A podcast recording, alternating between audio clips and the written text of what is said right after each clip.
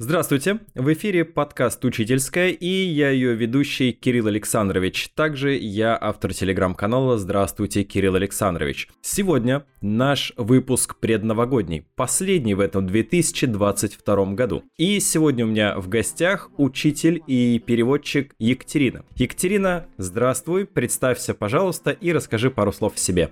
А, здравствуй, Кирилл. Здравствуйте, уважаемые слушатели подкаста. Это мой первый подкаст. Я преподаватель и переводчик английского или переводчик и преподаватель, смотря на то, как посмотреть. Не знаю, что было первым. А, и еще я немножко педагогический дизайнер, сейчас этим занимаюсь чуть больше. А, да, работаю с английским языком и давно хотела попасть на этот подкаст. Наверное, это все что так очень, если кратко про меня. Ага, классно. В силу того, что наш подкаст в этом году последний, давай с тобой сразу попробуем подвести э, итоги 2022 года. Расскажи, как э, изменилась э, твоя педагогическая, преподавательская стезя за этот год, чем ты занималась в его начале и чем ты занимаешься в его конце? Ой, какой ужасный вопрос.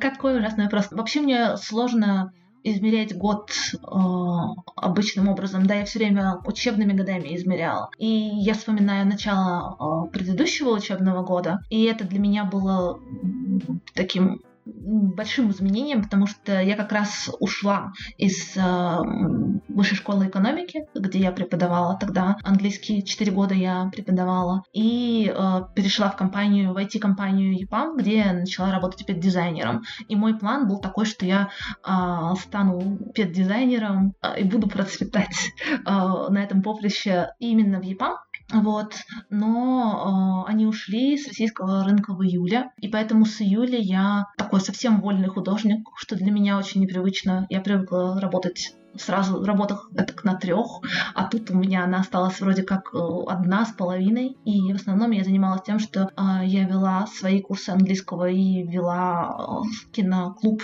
английский. И искала работу именно в сфере педдизайна то, чего я совсем не планировала делать, и то, чего я делать не очень умею, потому что я привыкла просто переходить с работы на работу сразу же. Обычно для меня это было именно так. То есть раз работа, два работа, и одновременно еще 22 работы. Так что год очень необычный. Я уверен, что для многих коллег, которые нас слушают, история о том, что в этот год они остались с полутора работами, а то и с нулем работ, весьма актуальны конце концов, я еще в сентябре думал, что проработаю еще годик в школе, потом, может быть, найду себе что-нибудь другое. У меня была мечта переехать в Сочи. Потом в связи с текущими событиями я подумал, зачем Сочи, может быть Грузия. Потом в конце августа, когда надо было выходить из отпуска, я взвесил и подумал, так, денег я не накопил, планов я никаких своих не реализовал, поэтому, наверное, еще на год я впрягусь в эту телегу под названием «Школа». Потом совершенно неожиданно обнаружил себя без работы, соцпакета и всего такого прочего. Поэтому сейчас я делаю свои курсы по истории, веду частные занятия для взрослых по философии в силу того, что я выпустился из э, философского факультета МГУ. И точно так же преподаю и историю для взрослых – Поэтому для меня на самом деле вообще супер насущный вопрос, как организовывать свои курсы, потому что я их делаю не сказать, что на коленке, я кое-что в этом понимаю, но в отличие от школы, когда ты приходишь на урок, и тебя ученики слушают, потому что они обязаны ходить в школу, и у них нет выбора, очень сложно перестроиться на тот момент, когда ты должен не просто провести урок, а еще и сделает так, чтобы этот урок пришли и послушали, а еще и заплатили тебе деньги. Расскажи, Катя, пожалуйста, как ты организовывала свои курсы, насколько они были успешными и как тебе вообще пришла в голову эта идея? Вопрос э, хороший, с долгим ответом. Чебурашка начала издалека. Я всегда и преподавала, и переводила, и в какой-то момент, когда я еще преподавала в высшей школе экономики, я также устроилась работать э, на курсы, на онлайн-курсы английского, и там был такой хиппи-менеджмент. Я просто увидела, что у них нет э, курса разговорного английского для высоких уровней. Я говорю, давайте я вам его сделаю. Мне сказали, давай ты нам его сделаешь. Я его сделала и говорю, посмотрите. А мне говорят, о чем будем смотреть? Мы тебе верим, что все хорошо. И вот я стала вести эти курсы и действительно вижу, что все хорошо. Все рады, студенты рады, все приходят, некоторые по нескольку раз. Я всегда горжусь тем, что некоторые люди приходили ко мне на один и тот же курс по нескольку раз. Зачем? И ходили. А, ну, видимо, им нравилось. И я поняла, что я могу делать курсы вообще сама. Зачем мне кто-то еще, если меня никак не контролирует, но зато как бы берут какой-то процент за продвижение. И тут вот я и столкнулась с проблемой продвижения, которая для меня реально э, была проблемой, для тебя, мне кажется, гораздо меньше, потому что у тебя все и так уже э, на рельсах все поставлено, э, вот, и все работает. Для меня э, первая проблема была именно продвижение, я э, развивала свой Инстаграм, и вот все эти воронки, продаж и прочее, пришлось мне это освоить. Э, но все равно э, у меня больше всего людей всегда приходило по сарафану, вот, наверное, так. Ну и, и потом через Инстаграм. Почему я решила и, и правильно ли я поступила, это интересный вопрос, потому что а, вообще, конечно, любые курсы нужно делать с оглядкой э, в первую очередь на целевую аудиторию и на то, чего им надо. Но это не было это не то, как я поступила. А, я поняла, что мне самой надо, мне самой хочется сделать еще разговорные курсы. Первый мой такой а, был основан курс на первом сезоне настоящего детектива, и мне понравилось. Я поняла примерно как методику, как это все работает, и я подумала, что я хочу теперь еще курс, а теперь давай по фильмам Гая Рича, и сделала. А потом подумала, а какие у меня еще есть любимые фильмы? А, High School Movies, и сделала. То есть я не думаю, что это какая-то рабочая, приносящая невероятные деньги схема, схема, но это схема, которая принесла мне невероятное удовольствие и большое количество э, друзей, единомышленников. Э, теперь уже реально по всему миру. Раньше чуть меньше, раньше скорее по всей России, а теперь уже по всему миру распределившихся. Я пришла к такому выводу, что что бы тебе не нравилось, кому-то еще точно нравится. И, вероятно, большой группы людей. Но если ты исходишь из того, что нравится тебе, тебе придется поискать этих людей. Но зато ты получишь э, большое количество удовольствия в процессе проведения этих курсов, а, разработки этих курсов, как, как это и было у меня и до сих пор есть. Да, есть такая интересная мысль, что на планете уже недавно официально зафиксировали 8 миллиардов людей, и наверняка из этих 8 миллиардов есть люди, которым точно понравится именно то, что делаешь ты.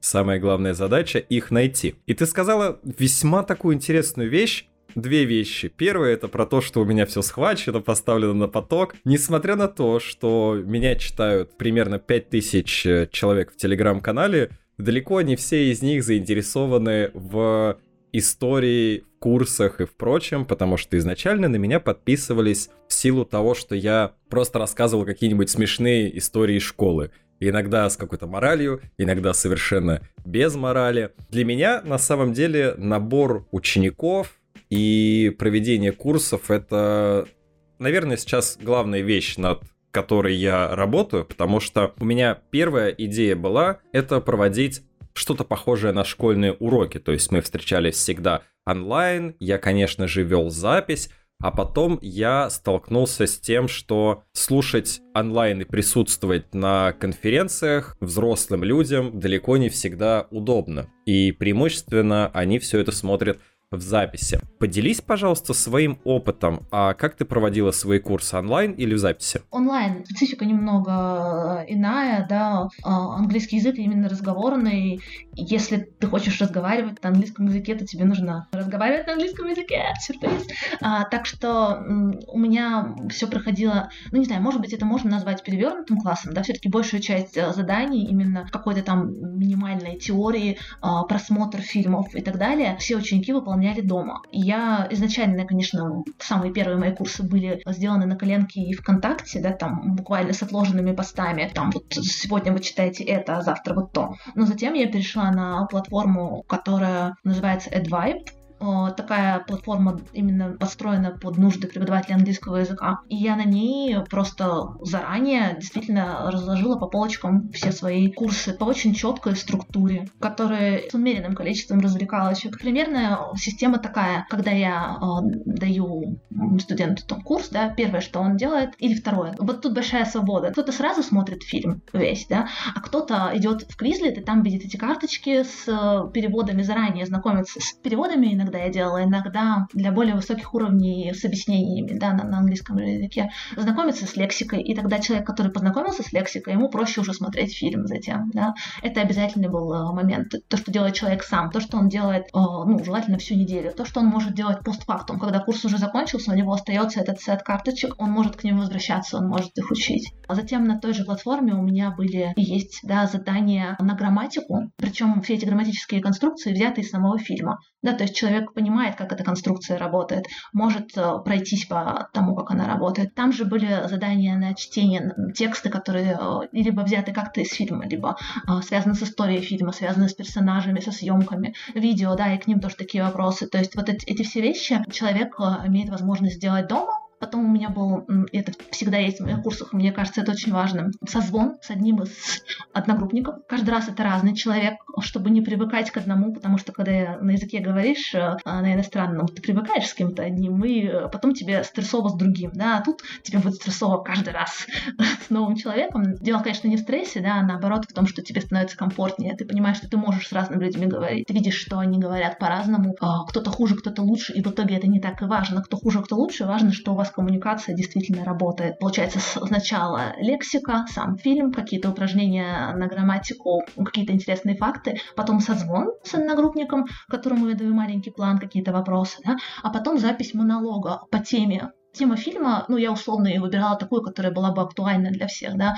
Монолог люди записывали, я его слушала и давала комментарии, и в итоге получается, допустим, вот мы четыре фильма посмотрели, и можно наблюдать динамику у человека. Вот он сам говорит, и какие у него ошибки наиболее рекуррентны, да. И потом мы встречались, обязательно встречались, э, обычно по субботам, и обсуждали фильм обсуждали уже имея в запасе всю эту лексику, да, всю эту грамматику, какие-то новые идеи, которые нам пришли во время этих диалогов, например, или во время записи монолога. Мне кажется, что это методически, я, по крайней мере, очень довольна тем, как я это делала и делаю, и все тоже довольны. По твоим рассказам это звучит просто монументально. Я сейчас представляю Сколько сил ты потратила на подготовку этого курса, на разработку методики? Мой курс гораздо проще. И история, в принципе, она не столько про говорение, сколько про слушание и размышление. Но даже с моим максимально повествовательным курсом я на 4 часа лекции потратил времени около 20-25 часов для того, чтобы все это дело подготовить.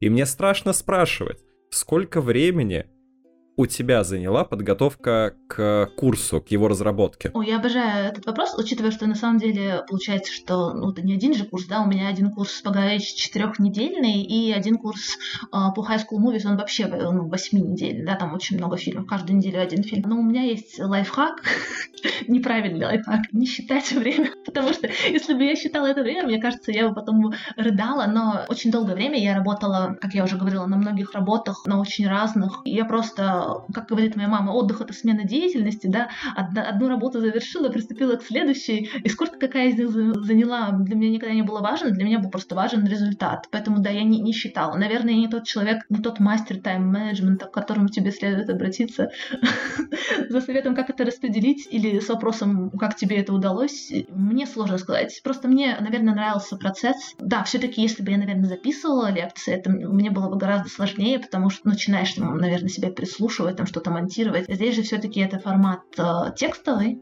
в основном, и себя проще исправить. Это явное преимущество такого формата. Забавная штука. Я, когда готовил новый запуск своего курса уже после того, как я лишился работы, лишился родной страны, я переслушивал свои старые лекции, я переделывал свои старые презентации и столкнулся с неожиданной для себя мыслью, наверное, первый раз за очень долгое время — я смотрел на что-то, что я делал год назад, и у меня была мысль, боже мой, да я хорош. О да, это приятно. Это было просто открытие. Я смотрю на свои презентации и такой, да, я не зря потратил на нее 7 часов. Я сейчас потрачу на нее еще 3 часа, переделаю примерно половину, но и то, что было, достаточно хорошо. Вообще у нас сегодня, возможно, получается выпуск подкаста конкретно для коллег, которые раздумывают, запускать ли свои курсы и монетизировать ли как-то свои знания. Мне кажется, это полезно. Если вы до сих пор слушаете, вы не педагог, это очень классно, это очень приятно. Продолжайте слушать до конца. Я когда только начинал тоже готовить свой курс, у меня в Инстаграме случился просто взрыв рекламы по поводу мастер-классов «Запусти свою онлайн-школу», «Сделай автоворонку» и так далее, и так далее, и так далее. Там «Сделать запуск на миллион». У тебя тоже, наверное, такое было? А, да, но я говорю, я какой-то неправильный, наверное, бизнесмен, я не знаю, я не, неправильный бизнесмен, я никогда не хотела сделать свою онлайн-школу на миллион, на кучу людей и привлечь э, кого-то еще. Смысл моих курсов в их э, камерном формате для меня. Ну, вот у нас выстраивается именно пресловутое сообщество. Вот сейчас, вот э, вчера буквально я проводила новогоднюю встречу киноклуба, и девчонки буквально все сказали, вот, вот этот киноклуб — это то, что сделало мой год, то, что меня поддерживало весь год, то, где мне было классно то, что стало реально частью моей жизни, да, вот эти все обсуждения, несмотря на то, что они онлайн, да, я офлайн обсуждала то же самое, там, со своими друзьями, там, со своими родственниками, все эти вещи я их как-то выносила, ну, так говорят девчонки, и для меня вот это ценно. И я знаю, что я все-таки я одна, да, и я себя клонировать не могу, и мне, наверное, сложно найти, и не знаю, хочу ли я найти таких людей, которые могли бы меня поддержать, продлить эти курсы мои, потому что они все-таки предполагают формат так или иначе, ну, очный, пусть он будет э, синхронный, и онлайн, но очный. Поэтому я не, не масштабировалась очень сильно никогда. Я не блогер-миллионник. К сожалению или к счастью. Я думаю, что все-таки к счастью. Не, не то, чего я бы хотела для себя. Время от времени игра в Юрия Дудя. Скажи, пожалуйста, за год считала ли ты, сколько тебе денег эти курсы приносят в совокупности? Нет, я не считала, сколько мне в совокупности приносят эти курсы. Я всегда считала свой доход как-то там из месяца в месяц. И, в принципе, я не очень люблю этот вопрос, хотя я не, не ну, про деньги, хотя я не скрываю свой доход, но мне он кажется... Короче, он мне не очень нравится. Но обычно мне курсы приносили, скажем так, где-то треть от всего моего дохода. И в целом на треть твоего дохода можно ли бы было покупать себе еду и оплачивать коммуналку? Да, это можно было бы делать даже на меньшую часть моего дохода. Или прям ты хочешь услышать конкретную сумму, э, я могу назвать, если это нужно. Мой вопрос не для того, чтобы праздный интерес удовлетворить, а для того, чтобы если те, кто нас слушают, сомневаются, запускать мне свой курс или не запускать, я вообще свои курсы сделал, потому что меня стало тошнить работать в школе. За три месяца лета ты, конечно, немножечко от школы отдыхаешь, но с каждым проработанным годом усталость от школы копится все быстрее и быстрее. Если раньше я уставал от школы в мае, в первый свой год, и такой, о да, это кончилось, впереди лето, то на второй год я устал от школы, наверное, где-то в марте-апреле. И такой, ну ладно, каникулы, сейчас отдохнем, два месяца доработаю, а там лето. На третий год, уже к Новому году, я уже понимал, блин, я не могу. Новогодние каникулы, я вроде бы отдохнул, и еще полгода как-нибудь так. В конце концов, дошло до того, что я уже в сентябре понимаю, блин, осталось 8 месяцев. Всего 8 месяцев, и будет свобода. Поэтому я и курсы сделал с тем прицелом на то, чтобы оставаться с педагогической практикой, но не зависеть от школы, в которой, безусловно, есть дети, и дети это самое прекрасное, что есть в школе, но помимо прочего существует школа как бюрократическая система, которая на самом деле не то чтобы тебя убивает, не хочется здесь э, не давить на жалость, не быть слишком пафосным, но в школе иногда бывает очень-очень сложно работать. Поэтому для меня курсы были таким спасением. И моя идея была в том, что если все это будет работать хорошо, я смогу жить свою жизнь как я хочу и зарабатывать на курсах. Пока что получается средненько. Поэтому, возможно, есть коллеги, которые сейчас находятся на том же самом перепутье и думают, а можно ли на этих курсах вот буквально покупать себе еду и платить коммуналку. В идеале, конечно, еще и платить за аренду квартиры, потому что далеко не все свое жилье имеют. Возможно, услышав от тебя, сколько ты зарабатываешь, условно говоря, в месяц на курсах, появится какая-то уверенность, что человек, который работал преподавателем, который начал вести курсы просто, ну, в какой-то степени по воле случая, подвернулась возможность, давай попробуем. Человек без аудитории, изначальный, без каких-то специальных навыков, кроме своих педагогических знаний. Сколько такой самый обычный человек может на курсах зарабатывать со временем? наверное, много этот человек не заработает. Надо быть осторожнее.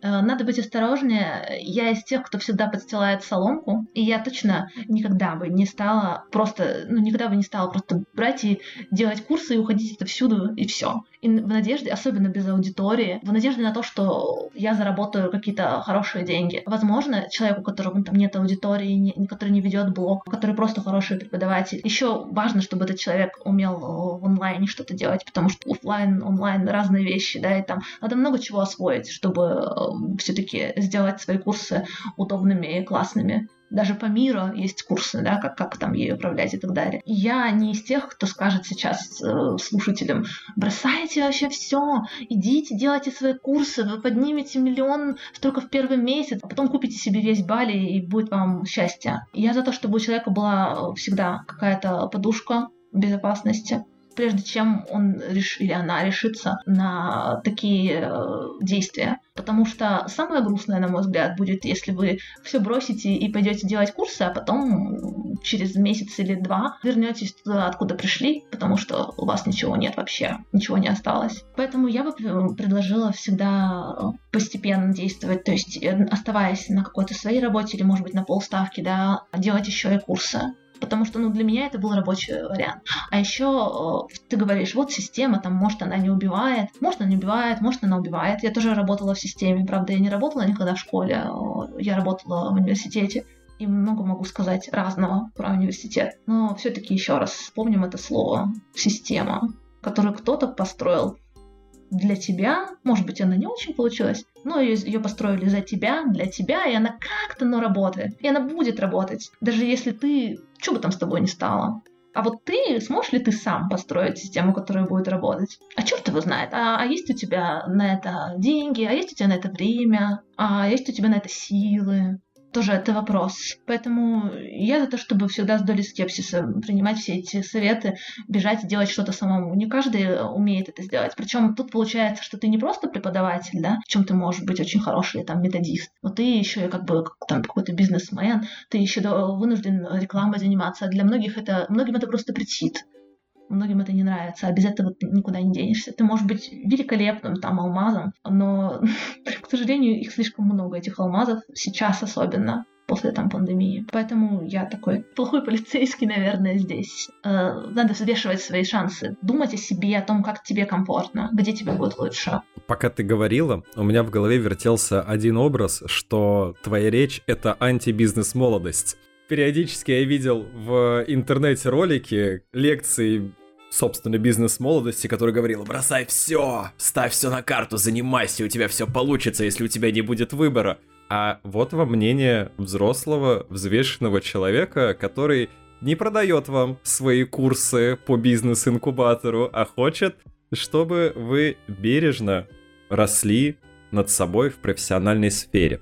Спасибо большое за э, такой комментарий. Я сейчас нахожусь в ситуации, когда у меня есть небольшая аудитория в блоге, но весь источник моего дохода прямо сейчас — это то, что я делаю своей головой. У меня есть частные уроки, у меня есть свои курсы, Иногда от этого, конечно, очень страшно, потому что на еду, конечно, мне хватает, но я так смотрю в будущее и думаю, ничего не понятно, и иногда очень страшно. Но, как бы не было страшно, пока ты что-то делаешь для того, чтобы повышать качество своей работы, это дает свои плоды. Рано или поздно, много или мало. Если вдруг вы оказались в другой стране, как я, без работы, не отчаивайтесь, а просто начинайте что-нибудь делать. В конце концов, каждый из нас точно в чем-то хорош. Я, например, хорош в том, чтобы рассказывать всякие смешные истории, а преподавание истории это так, можно сказать, параллельное хобби. Те, кто нас слушает, тоже в чем-то хороши. Найдите свое и занимайтесь этим. Я на самом деле вот еще что хотел спросить. Ты преподавала в высшей школе экономики, да? Все верно. Это считается самым прогрессивным и самым либеральным вузом России. Это так? Ну, хороший вопрос. Как и все твои вопросы. а, смотри, я преподавала в высшей школе экономики в Петербурге. И еще один важный момент, я преподавала именно в департаменте иностранных языков. И мне кажется, что всегда как будто бы иностранные языки, они э, как будто отделены от всех остальных предметов. В принципе, отношение к иностранным языкам, особенно к английскому, такое есть немного, на мой взгляд, слегка пренебрежительное, потому что считает, что все его знают. Насчет того, так это или не так, это другой вопрос. И хотя у нас вроде как есть и были, и есть какие-то интересные и хорошие инициативы, по крайней мере, эм, особенно если смотреть со стороны, кажется все очень логичным, по крайней мере, было логичным, да, пока у нас, например, не стало невозможным сдавать IELTS, да, в стране, когда это стало возможно только при выезде сейчас, да. А, ну, допустим, у нас в высшей школе экономики все студенты в конце второго года обучения давали аналог экзамена IELTS. Соответственно, это, ну, это здорово, с одной стороны, да, то есть какая-то, какой-то выход на международную арену прям вот сразу со второго курса, да, там подготовка к формату, который действительно работает, ну, вопрос, конечно, для каких целей он работает, ну, скажем так, рабочий формат и формат, который, правда, измеряет твои, твои знания, по крайней мере, лучше, чем ты сам уж точно, да, там все, все продумано умными людьми, и, ну, в целом классно, да, что вроде как английский это курс по выбору, классно, что вроде как у нас есть какие-то EAP ESP, да, так называемые, там, uh, for special purposes, да, там, допустим, логистика, менеджмент, uh, там, что-то еще. Когда я только пришла, я вела у логистов английский, я вела у менеджеров, потом я вела у дизайнеров. То есть вроде как много каких uh, задумок дельных, да, вот вопрос в том, как они реализовывались, он такой больной немножко для меня. То есть э, я, конечно, ушла, потому что э, мне не очень нравилось, как это реализовывалось. Но опять, как всегда, вот, есть проблемы со сменой, сменой руководителей, какие-то вот такие моменты, да, они всегда существуют много благих намерений, но, как всегда, ими вымощена дорога туда, куда ходить не хочется. И, конечно, это очень классный опыт, да, потому что все-таки коллеги были поддерживающие, все-таки были какие-то интересные семинары, очень крутые студенты, но проблем хватает. А, ну и еще из плюсов это, конечно, самая, насколько мне известно, высокая в Петербурге зарплата для тех, кто работает в университете, именно ну, вот на сходной с моей должности. Зарплата это плюс. Ну а что, зарплата это когда-то было минусом? ну, когда она, конечно, сама со знаком плюс. В этом-то и беда. Почему я стал школьным учителем? После того, как я выпустился из магистратуры в Москве, я вернулся в свою альма-матер, в Герцена, на философский факультет, пришел к декану и говорю, привет, я магистр, давайте я устроюсь к вам на работу, потому что я хочу преподавать философию. Декан на меня так посмотрел и сказал, ну, смотри, мы можем взять тебя на работу за 12 тысяч рублей в месяц. Тут тебя прерву и скажу, нет, зарплата там э, выше. Я получала около 50, то есть и работала около трех дней в неделю, и эм, для меня они были как бы неполные, но там разные свои фишки, да, с подготовкой и прочее. То есть это действительно самая нормальная зарплата. В СПБГУ вот тоже то, что ты говоришь, примерно то же самое. То есть я, я туда не пошла, тоже по той же причине. То есть преподавать устный перевод за 6 тысяч, это за час, за час получишь столько же устно переводя. Мой однокурсник поступил в аспирантуру в Герцена, и за все три года своего обучения он один раз вел целый семестр какой-то из предметов. Кажется, семинары по нему вел. За весь семестр он получал 2000 рублей в месяц. И эти 2000 рублей, что самое смешное, платил ему не университет, а его научный руководитель, который просто говорил, брат, держись. Выпей, вот тебе на пиво, да. Ты сказала про переводы. Все верно. Давно ли ты ими занимаешься? Да, я занималась переводами, письменными переводами, как работой. Наверное, активно начала заниматься после бакалавриата. До этого они все-таки в основном были какие-то волонтерские. Устными э, в магистратуре и, далее, но сейчас не занимаюсь. Работала в основном в издательстве «Адмаргинем». Также с издательством «Корпус» сотрудничала и с э, новым литературным обозрением. В общей сложности у меня, не помню, 12, по-моему, книг я перевела. Ты перевела 12 книг. Да. Для меня это звучит как будто какая-то фантастика. Я сейчас... Переваришь? Перевари эту информацию. Я знал, что ты переводишь книги, я смотрел у тебя на сайте еще, когда мы только-только познакомились. Но 12 книг, Господь Господь, я сейчас представляю средневековых монахов, которые занимались тем, что переписывали Библию Аристотеля и святого Августина о Граде Божьем, в конечном итоге работа переводчика это примерно то же самое. Ты берешь и переписываешь книгу, только еще и язык меняешь. О, надеюсь, что нас не слышат мои коллеги сейчас. Ну да, то же самое, что переписывать. Ну, тут, конечно, надо глубже копать.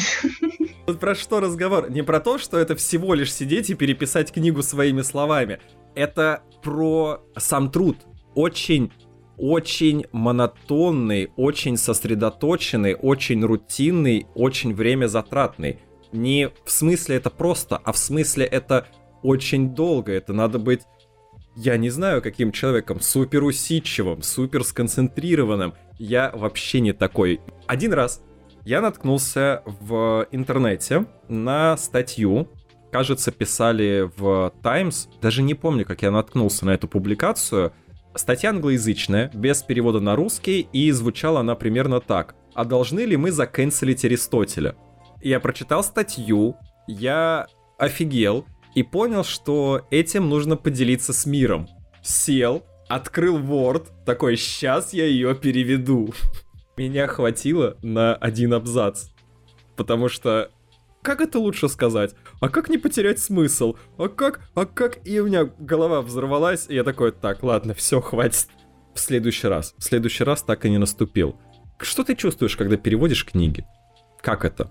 Ну, это очень интересно. Это здорово, это классно, это захватывает, э, это всякие новые открытия на каждой странице, это просто очень много неожиданной какой-то информации, которую связываешь с чем-то у себя в голове. Это много языковых э, каких-то загадок, э, которые можно обсудить не только с коллегами, ну там просто, не знаю, с мужем, с кем угодно, и приходят какие-то решения, иногда изящные, иногда совсем не изящные, и всегда им радуешься. Не знаю, для меня это здорово. И опять же, все-таки важно еще раз сказать, что я никогда не, не, не работала исключительно переводчиком, да, то есть я всегда, там, например, я переводила книгу, плюс я вела там что-то в универе, плюс я вела что-то онлайн, онлайн. То есть у меня нет такого, что я просто села и, и месяц я не встаю и покрываюсь пылью. Наверное, я не очень похожа на монаха, надеюсь, по крайней мере, что внешне я все-таки э, не очень похожа на монаха. Так что, да, для меня перевод это э, кайфово. И мне удавалось, ну, говорю, сменять деятельность, и благодаря этой смене деятельности, мне кажется, э, переводы становились лучше тоже. Я люблю переводить. У тебя есть любимые книжки из переведенных? Любимые из переведенных? Ну, мне очень понравилось переводить язык тела, позы и жесты в искусстве. Она она была классная. Но тоже смешно, что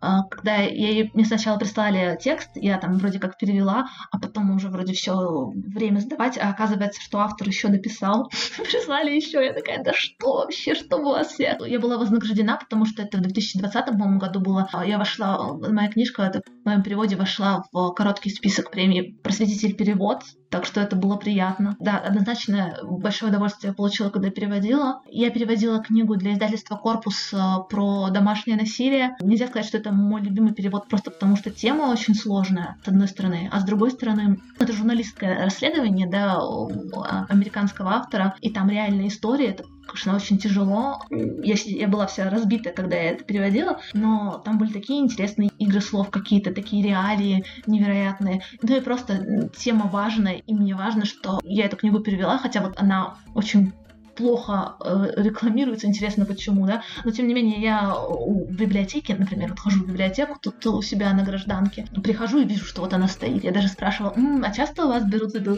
э, книгу почитать? Я знаю теперь гораздо глубже, больше об этой теме. Та книга, которую я переводила для нового литературного обозрения, там про Энн Секстон, про разных поэтесс, писательниц 60-х, да, в Америке, тоже для меня важна, потому что благодаря ей я узнала про Тилли Олсен, а потом с переводом Тилли Олсен я поехала в Переделкино, да, когда открылась резиденция писательская переводческая. Все мои переводы меня привели к чему-то в итоге, к каким-то важным для меня событиям, открытиям, встречам. А бывало ли, что ты выбираешь книгу, наверное, переводчики выбирают те тексты, которые им нравятся. Какой ты милый, такой наивный. Казалось бы, такой же взрослый мальчик. А, нет, конечно. Ну, то есть я думаю, что до какого-то уровня Вырастя, вырастя какое прекрасное слово. А, да, но в целом изначально, конечно, тебе просто дают какой-то текст, и ты его переводишь. В Адмаргине изначально, да, самая первая книга нам дали, это был такой групповой совместный перевод. А затем тоже моя первая книга, которую я вот сама перевела, тоже мне дали, а потом ну, вроде как э, с такой формулировкой, что а вот есть такая книга, а хочешь ли ты такую книгу перевести? И в какие-то моменты было, а вот есть такая книга и такая книга, а какую из них ты лучше э, перевела? Но вот такого, чтобы э, я сама пришла и говорю, а вот я нашла такую книгу, давайте ее переводить, у меня не было в моей практике. Может быть, когда-нибудь будет, но не знаю, сейчас я тоже приостановила переводческую свою деятельность. Сам ты очень мало что выбираешь в этой жизни, извини. Только свой бизнес, бизнес-молодость, да-да-да, бизнес-молодость. Вперед, друзья! Ужасно. Надеюсь, никто не расстроится после этого подкаста. Извините. Мой вопрос на самом деле был, точнее комментарий, не про то, что ты можешь прийти в издательство и сказать, смотрите, у меня есть э, текст на древнегреческом чувака, про которого знают три с половиной исследователя, и написана одна монография на старославянском, давайте мы его переведем, потому что он классный речь была не об этом, речь была о том, можешь ли ты отказаться от перевода, если тебе не нравится текст, и взять тот текст, который тебе по душе придется. Вообще у нас все могут от всего отказываться с легкостью. А, но ну, только, наверное, особенно если ты в начале пути, и ты отказался от чего-то, вероятность того, что тебе предложат что-то еще, она просто снижается. Вот и все. Как и всегда, разве нет? Не знаю. Это, кстати, вопрос, потому что с одной стороны, да, всегда есть опасность того, что если ты откажешься один раз, тебе не предложат второй раз. С другой стороны, если ты согласишься на то, что тебе не нравится, ты разочаруешься в том, что тебе нравится. Бывало ли такое, что ты переводишь книгу, и тебе книга не нравится? Прямо не нравится. Я уже просто в какой-то момент э, поняла, что мне немного надоело переводить про искусство, но чтобы мне это не нравилось, э, нет, я бы так не сказала, потому что в каждой книге находишь для себя что-то такое, что тебя зацепит обязательно. Просто это как такой вызов всегда, и это здорово. Кстати, как-то раз мне предложили переводить книгу про то, что аборт это убийство, что такое. Вот я сразу отказалась, конечно. Ну, потому что, типа, что? Но это было, был чей-то личный там проект, и я подумала, что пусть она, она там валяется в, в грибной яме, из которой вылезла, вот. А, а в целом обычно все-таки известные издательства, они все-таки какие-то хорошие вещи предлагают, так или иначе. Просто смотря, ну, просто, может быть, тематика не для каждого, да. Я к чему вот разговор завел про то, что отказываться от того, что тебе не нравится в сфере деятельности, которая тебе нравится. Я, например, когда работал педагогом-организатором в школе, мне очень нравилось организовывать мероприятия. Еще с детства в лагере всякие театры, выступления, прочие штуки, соревнования. И я в школе взял себе полставочки педагога-организатора после того, как увидел, насколько плохо сделан новогодний праздник, где дети, едва выучив текст, читали со сцены какую-то адаптацию Буратино, крайне отвратительную. А вся школа же это смотрит, потому что это обязалово. И ты сидишь с классом, и у тебя руки на глазах постоянно, постоянно, и еще бы уши бы закрыть, но тогда уже дети будут оборачиваться, и у них вопросы какие-то, чем занимается наш учитель. И вот после этого новогоднего праздника я просто прихожу к завучу, который воспитательной работой занимается, и говорю, что давайте я вам буду делать классные мероприятия, вам всем понравится. И она сказала, да, окей, давай попробуем. Я действительно сделал несколько классных мероприятий, особенно последние звонки. Это то, что мне зачастую удавалось сделать классно.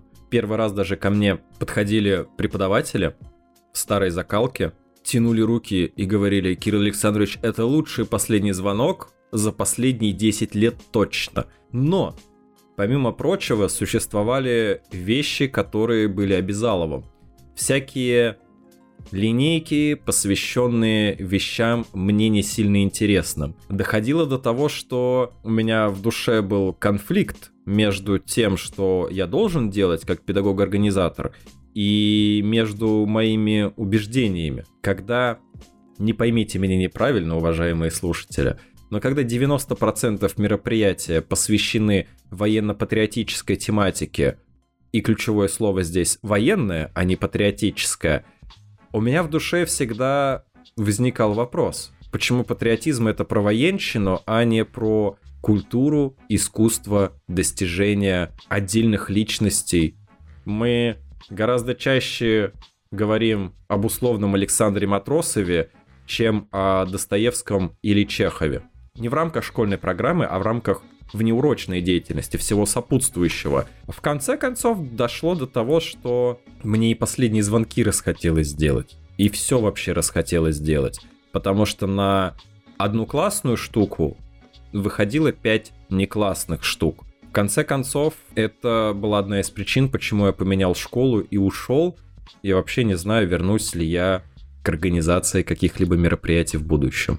Ну, наверное, мне повезло, потому что у меня не было вот таких ситуаций все-таки. В университете там как-то в этом плане наверное, посвободнее. И тем более мой профиль — английский язык. Хотя я знаю, что сейчас вроде как учтились случаи, там, не знаю, осуждения каких-нибудь там Хэллоуина, давайте мы не будем вообще про него говорить, потому что это вражий праздник или что-то такое. Поскольку максимум я работаю с очень такими продвинутыми там подростками 16 плюс, э, вообще со взрослыми обычно, никогда, благо, у нас не, не, не возникало конфликтных ситуаций на этот счет.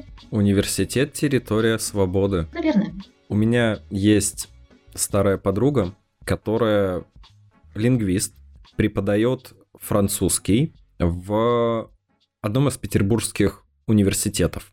24 февраля она выложила очень большой пост под которым, более того, подписался ее научник. Это был пост, кажется, не на ее странице, а на странице кафедры университета, содержание которого осуждало происходящие события. Пост провисел часов 12. После этого звонили ректоры, проректоры, просили удалить, просили по-человечески, потому что ну, мы сами поддерживаем, но мы не можем себе позволить высказываться против, потому что нам звонят самого-самого верха. И пост они удалили. Перепостили его на свои личные страницы.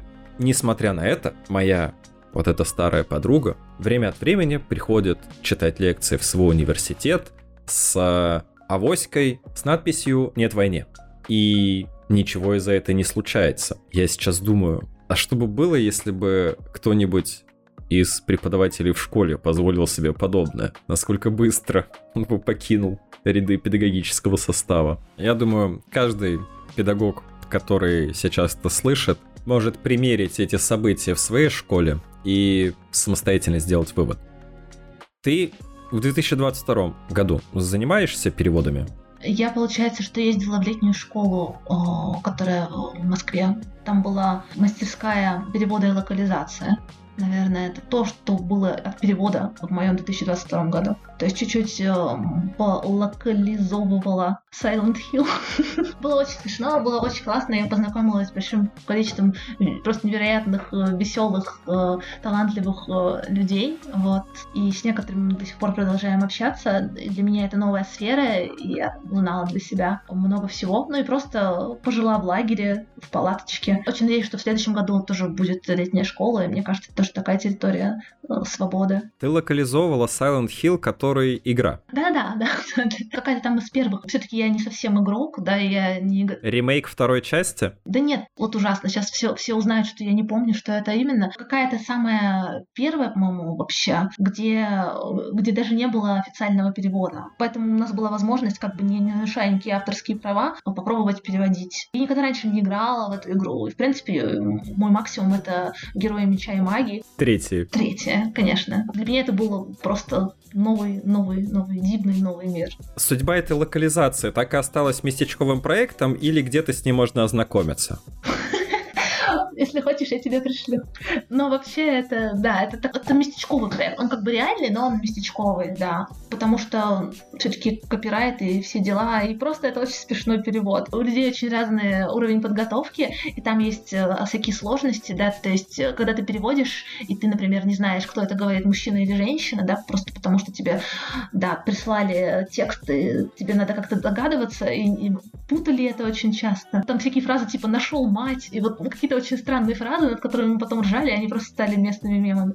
Поэтому, наверное, к лучшему, что никто не узнает это в этом переводе. Я вспоминаю переводы из э, середины начала нулевых компьютерных игр, которые в основном переводились автоматическими переводчиками и родили легендарные мемы, особенно в рамках перевода GTA San Andreas, где вот эта знаменитая потрачена, слышала же? Да, конечно, да. Этот мем именно оттуда. И еще охладите траханье, углепластик и всякое такое. Я сейчас вспоминаю и думаю, господи боже мой, какие были смешные времена. Причем же до сих пор эти переводы ушли в народ. Время нашего выпуска подходит к концу. Я напоминаю, что это выпуск предновогодний, который завершает 2022 год.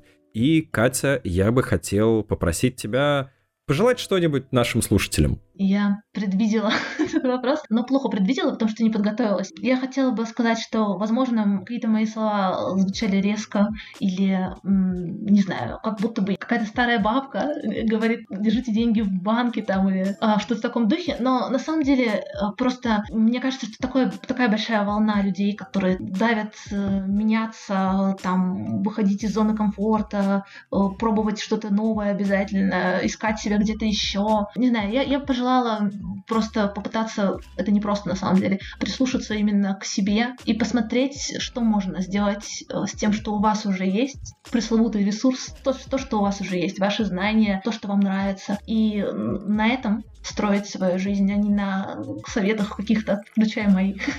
вот, в новом году. Ну, чтобы все было хорошо, короче. Пусть это очень банальное пожелание чтобы стало лучше. Вот так. Спасибо большое. Я, в свою очередь, полностью присоединяюсь к словам Кати.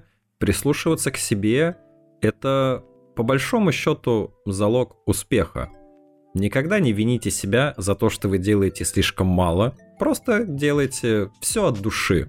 И учитывая, что у нас 8 миллиардов человек на планете, наверняка найдутся те, кто оценит ваш труд по достоинству. А с вами был подкаст «Учительская». Я ее ведущий Кирилл Александрович. Подписывайтесь на мой телеграм-канал «Здравствуйте, Кирилл Александрович». Там вместе с анонсом этого выпуска будет более подробная информация про Екатерину, ссылки на ее переводы и наверняка ссылочка на курсы. Спасибо большое, Катя, что нашла время пообщаться. Спасибо, Кирилл, что позвал. Пока. До новых встреч, друзья. Увидимся в новом году.